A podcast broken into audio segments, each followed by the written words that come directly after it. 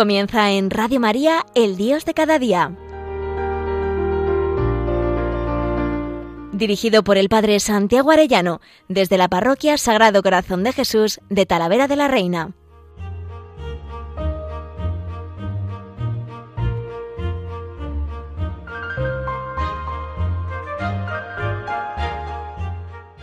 Muy queridos oyentes de Radio María, qué alegría un lunes más con todos ustedes.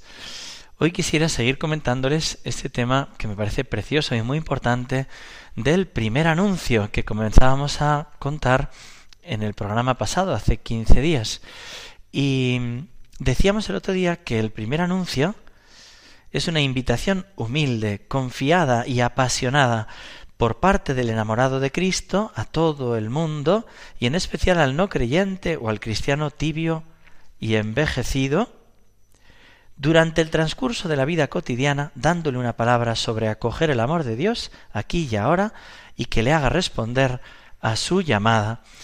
Yo les decía que yo no soy inexperto en el primer anuncio, yo copio las ideas, sobre todo del Papa Francisco, también del perfecto de la nueva evangelización, el perfecto Rino Fisichella, y también de laicos autores como Tote Barreda o Xavier Morlans o también el cardenal Raniero Cantalamesa. Bueno, distintas fuentes que me parecen preciosas, especialmente la Evangelii Gaudium del Papa Francisco o la Evangelii Nunciandi de Pablo VI. Bueno, pues todo este tesoro doctrinal nos hace desear estar en actitud de continuo anuncio. Continuamente tenemos que estar anunciando el Evangelio. Y veíamos el otro día que esa invitación tiene que ser humilde, confiada y apasionada. No puede ser que vivamos como, pues eso, como indiferentes o fríos o tibios, ¿no? Y quisiera ver este cuarto punto de la definición por parte del enamorado de Cristo. Y esto me parece muy importante. Solo el enamorado enamora. Cuando conoces el amor del corazón de Jesús, quieres que todos lo conozcan. No es un esfuerzo voluntarista, es un don de Dios. El enamorado de Cristo no ensaya un discurso, sino que vive una vida. El Papa dice en Evangelii Gaudium 264, la primera motivación para evangelizar es el amor de Jesús que hemos recibido, esa experiencia de ser salvados por Él, que nos mueve a amarlo siempre más, pero ¿qué amor es ese que no siente la necesidad de hablar del ser amado, de mostrarlo y de hacerlo conocer?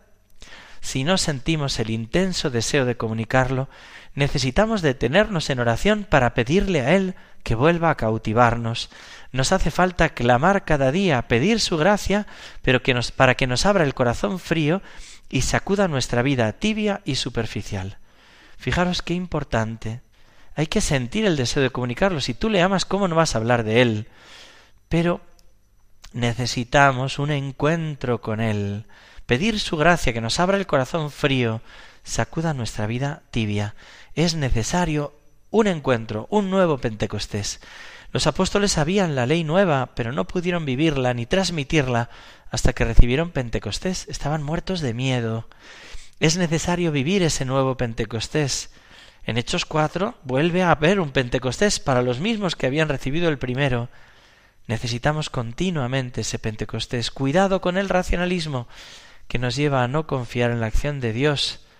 No empiezas, no, todo tiene que ser un fruto de un proceso y un esquematismo y nosotros marcamos y metemos al espíritu el viento, nadie lo puede enlatar.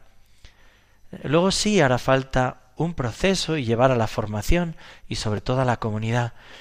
Pero ese primer encuentro, ese enamoramiento de Dios, cada uno lo ha de buscar donde pueda, en un Emaús, en un Efetá, en un cursillo de cristiandad, en un seminario de vida en el Espíritu, en unos ejercicios espirituales. Pero hace falta enamorarse de Cristo porque sólo el enamorado enamora. El anuncio, el primer anuncio, es por parte del enamorado de Cristo. Quinto punto. Al mundo entero el primer anuncio es universal. Jesús nos dirá, id al mundo entero y predicad el Evangelio al mundo entero. En los Hechos de los Apóstoles 8 se nos dice cómo Felipe fue al etíope, acércate a la carroza. Un etíope, por favor, ¿de quién dice esto el profeta?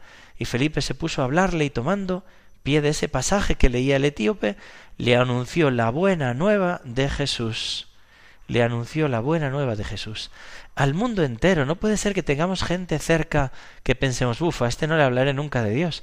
Oye, que Dios es para todos. San Ignacio de Loyola pone en labios de Cristo mi voluntad es conquistar el mundo entero y todos los enemigos. Y nosotros confiamos que así será.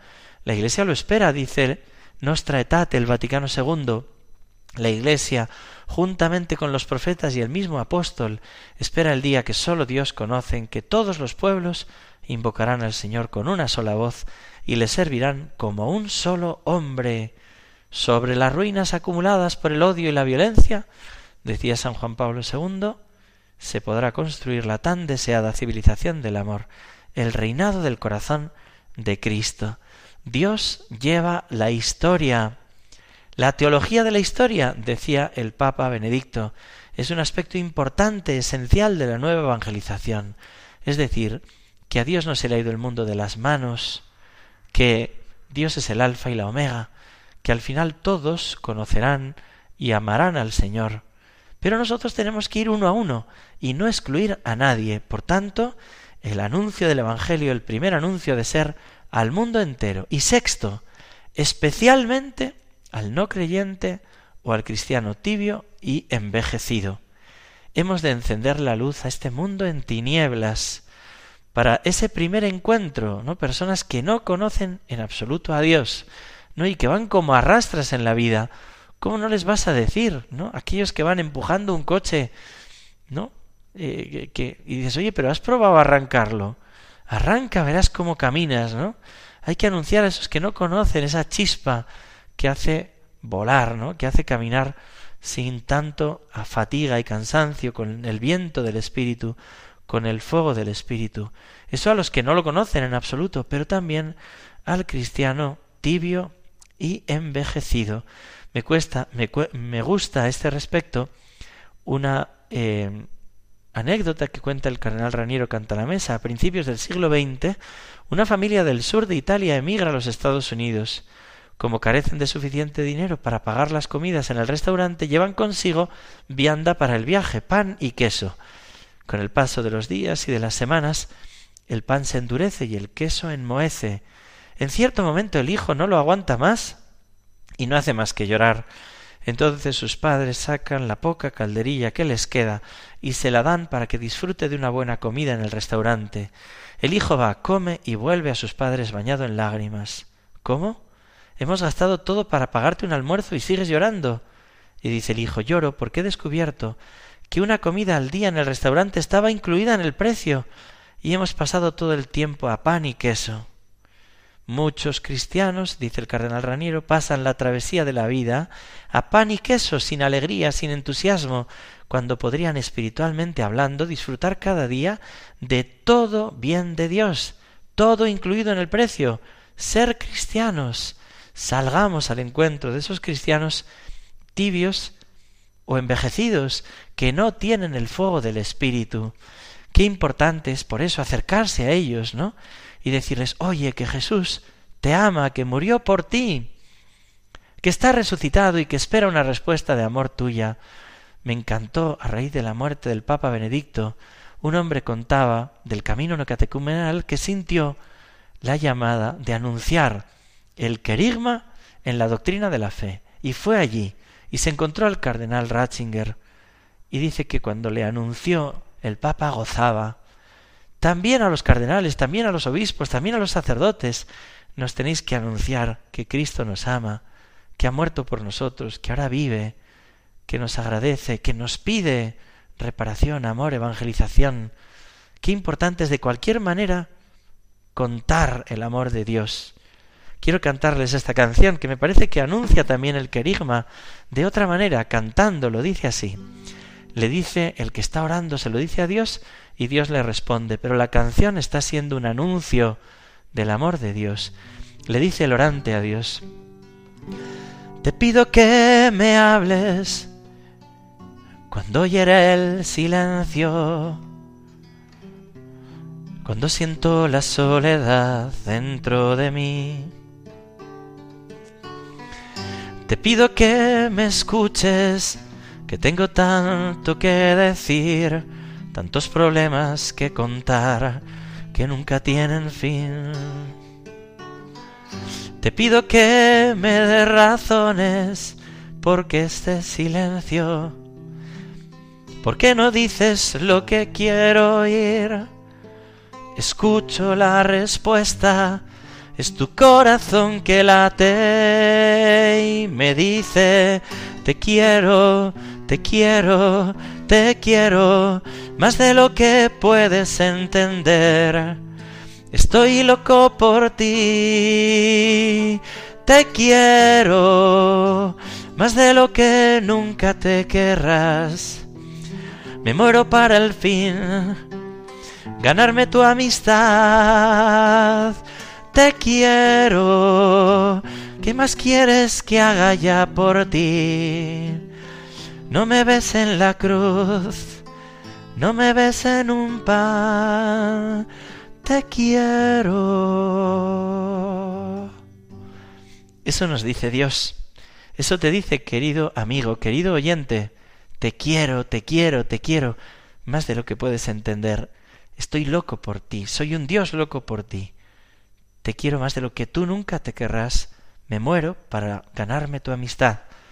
Te quiero. ¿Qué más quieres que haga ya por ti? ¿No me ves en la cruz? ¿No me ves en un pan? ¿No me ves en la Eucaristía? Qué bonito es cuando acercamos a alguien. Ven y verás. Te voy a enseñar cómo está Jesús en la Eucaristía. Acércate conmigo, acompáñame. Te voy a presentar a mi mejor amigo, al que más me ama y al que más amo, y lo llevas al sagrario. Séptimo, durante el transcurso de la vida cotidiana. Fijaros que el Papa Francisco en Evangelii Gaudium 25 dice, espero que todas las comunidades procuren poner los medios necesarios para avanzar en el camino de una conversión pastoral y misionera que no puede dejar las cosas como están. Ya no nos sirve una simple administración. Constituyamos, constituyámonos en todas las regiones de la tierra en un estado permanente de misión. Fijaros qué llamada, estado permanente de misión, cotidiano de misión. Todos, sacerdotes y seglares, los sacerdotes no sólo evangelizando en el púlpito, también en la calle y en toda la vida, y también los seglares, comiendo un bocadillo en el descanso del trabajo, en la espera del médico de la carnicería. Siempre mover a esta actitud. ¿Cómo puedo hablarle del amor de Dios a esta persona. Recuerdo la conversión de un médico ateo que tenía una enfermera entregadísima y le decía siempre Tienes que pedir un aumento de sueldo, trabajas de día, de noche, continuamente. ¿No? Y ella le decía que no, que no hace falta, tal. Él, sabiendo que ella era creyente un día, para argumentarle, le dijo Tu Dios sabe que trabajas más de lo que cobras. Deberías pedir un aumento de sueldo. Y ella respondió Pues si mi Dios lo sabe, esto me basta. Esa palabra, mi Dios, dicha con cariño, Él lo sabe, esto me basta. Esa palabra convirtió a aquel médico que pidió prepararse para el bautismo. Tenemos que convertir en misión toda acción pastoral. Nunca he entendido por qué para ensalzar la nueva evangelización hay que despreciar la catequesis tradicional o la piedad popular. No lo entiendo. Tenemos que llenar de anuncios y de presencia del Espíritu vivificante todo. Y de hecho yo he visto adoraciones nocturnas vivísimas, he visto conciertos evangelizadores vivísimos. Y también procesiones de culto vivo que se convierten en una gran alabanza pública. He visto grupos apostólicos que tienen ya pues muchísimos años y que siguen vivos hay párrocos de pueblecitos muy pequeños que nunca han oído hablar ni de Leiftin, ni de Maús, ni de un seminario de vida en el espíritu, ni de Bensemoa, ni, ni de ninguno de los procesos catequéticos de cenas alfa, ni nada, y sin embargo llevan a sus fieles la ternura del amor de Dios y generan comunidades vivas, con cuatro abuelitas o con cincuenta señores y jóvenes y niños, da igual, transforman el mundo con su ofrenda y testimonio. Hay que cuidar todos los ámbitos. Ahora, eso sí, donde hay, donde sopla el viento, pon la vela. Si tú ves que puedes traer esa nueva evangelización, pues también. Pero no lo contrapongas, porque todo puede ser odres nuevos. Tú puedes transmitir el fuego del Espíritu y revivificar tantas cosas buenas que tenemos en la Iglesia. Octavo, dándole una palabra. Y esto es muy importante, tenemos que transmitir la palabra de Dios. San Pablo dice, no me avergüenzo del Evangelio, Romanos 1, 1.17, que es fuerza de Dios para que se salve todo el que cree, tanto si es judío como si no lo es, porque en el Evangelio se manifiesta la fuerza salvadora de Dios a través de una fe en continuo crecimiento. Y en Dei Verbum se nos dice, con hechos y con palabras, hay que transmitir la palabra. Y, el Papa Benedicto XVI, que estará desde el cielo seguro ayudándonos, hablaba de la sacramentalidad o eficacia propia de la palabra de Dios. Lo decía en el número 56 de la exhortación apostólica Verbum Domini. Y el Papa Francisco, la palabra proclamada viva y eficaz prepara la recepción del sacramento, y en el sacramento esa palabra alcanza su máxima eficacia. San Pablo VI decía en Evangelii Nunciandi, el camino de progresión, testimonio de vida, Presencia pública del cristiano con la práctica del amor y la solidaridad hace creíble la fe. El anuncio de lo esencial de la palabra engendra la fe. El itinerario catequético con acompañamiento personal y formación la hace crecer y los sacramentos la llevan a plenitud y alimentan el compromiso de nuevos cristianos en la renovación de la humanidad y en el anuncio a otros. Qué hermoso. Evangelii Nunciandi 24. Pero ese anuncio de la palabra ha de ser hecho por todos, no sólo por los pastores. Y la palabra tiene una eficacia también cuando los seglares la pronuncian. Cuando un padre, en medio de una discusión en la empresa, están hablando solo de dinero y dice, no solo de pan vive el hombre, sino también de toda palabra que sale de la boca de Dios. Dios actúa en esa palabra. Uno puede pensar, vaya, ¿a qué viene esto ahora, no? Es otro plano. Oye, que no hay plano que no sea de Dios. Hay que transmitir la fe a tiempo o a destiempo.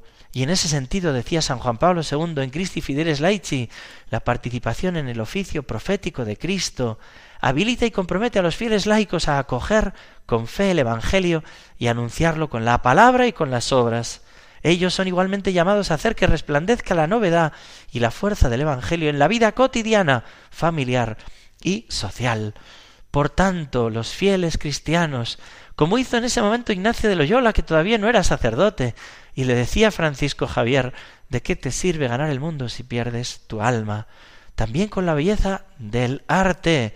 Tenemos una pintora joven aquí, Isa Montejo, que ha pintado muy bonito en cinco cuadros el querigma, con sus pies primero esclavos con cadenas, esclava del pecado, luego los pies del mensajero con un esqueje de margarita, luego los pies del niño Jesús que coge en la mano una margarita, luego los pies del crucificado en el clavo la margarita y luego sus pies con unas zapatillas modernas y las margaritas cayendo del cielo. La margarita es el amor de Dios que nos ha traído el niño de Belén y ella lo anuncia así preciosamente, como tú puedas con el canto, con la pintura, con la palabra, siempre con la palabra. Noveno, sobreacoger el amor de Dios, aquí y ahora. El querigma cuando empieza Jesús es convertido si crece el Evangelio. Pero después de su muerte y resurrección, ya Pedro empieza a anunciar al que vosotros matasteis, Dios lo resucitó, es el Señor, convertíos y bautizaos. Por tanto, es un anuncio que invita a la conversión. Es el corazón de Jesús. Ese es el corazón del Evangelio, el amor de Dios encarnado en Cristo Jesús, ese corazón traspasado que está vivo, que te ama y pide una respuesta de amor. Así nos lo dice en Evangelii Gaudium. ¿Cuál es el núcleo? ¿Qué es lo esencial? En el número 129 se nos dice, y en Evangelio Gaudium 11, su centro y esencia es siempre el mismo, el Dios que manifestó su amor inmerso en Cristo, muerto y resucitado. Ese es el querigma. O Evangelii Gaudium 128, el amor personal de Dios que se hizo hombre, se entregó por nosotros y está vivo ofreciendo su salvación y su amistad. ¿No? O en el 164 de Evangelii Gaudium dice el primer anuncio querigma es trinitario, es el fuego del Espíritu que se dona en forma de lenguas y nos hace creer en Jesucristo, que con su muerte y resurrección nos revela y nos comunica la misericordia infinita del Padre. En la boca del catequista vuelve a resonar siempre el primer anuncio. Dos puntos, comillas. Jesucristo te ama, dio su vida para salvarte y ahora está vivo a tu lado cada día para iluminarte, para fortalecerte, para liberarte. Qué hermoso. Tenemos que anunciarlo a tiempo y a destiempo. Ese es el contenido. Y décimo, invitando a responder a su llamada.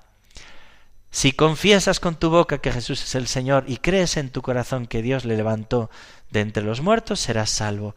Romanos 10, 10. Hay que invitar a decir, di que Jesús es Señor. Repítelo conmigo. Hay que invitar también a una oración. Rézale.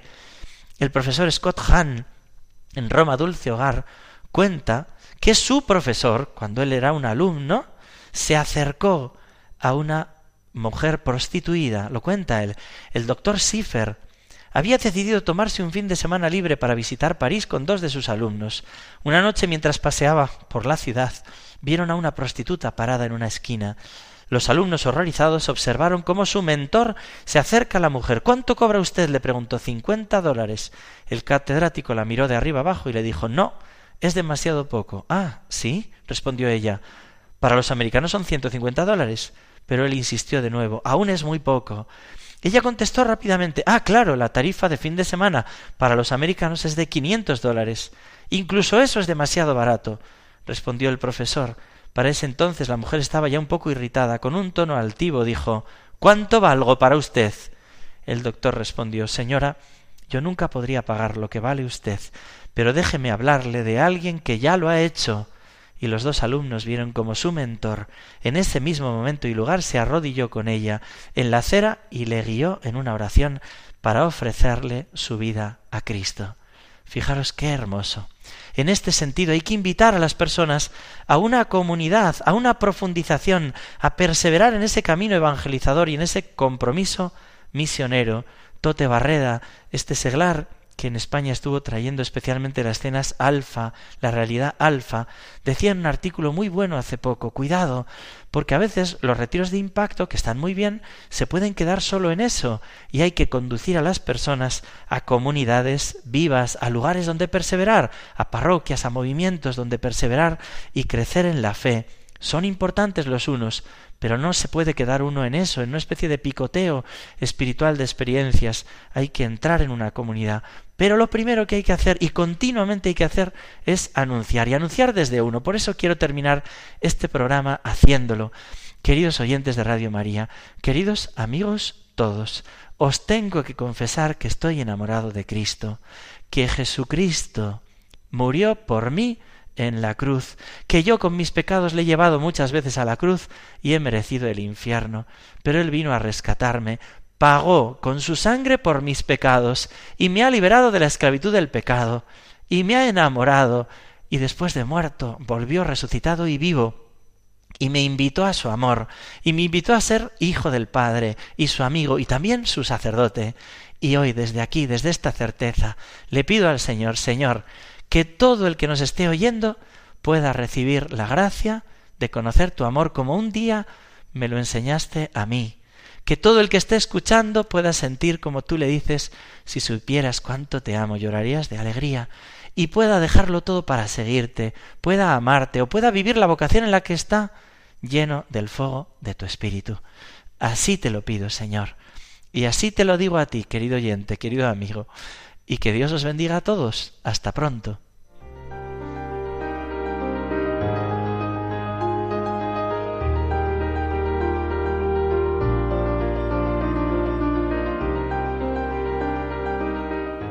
Finaliza en Radio María, El Dios de cada día. Dirigido por el Padre Santiago Arellano, desde la Parroquia Sagrado Corazón de Jesús de Talavera de la Reina.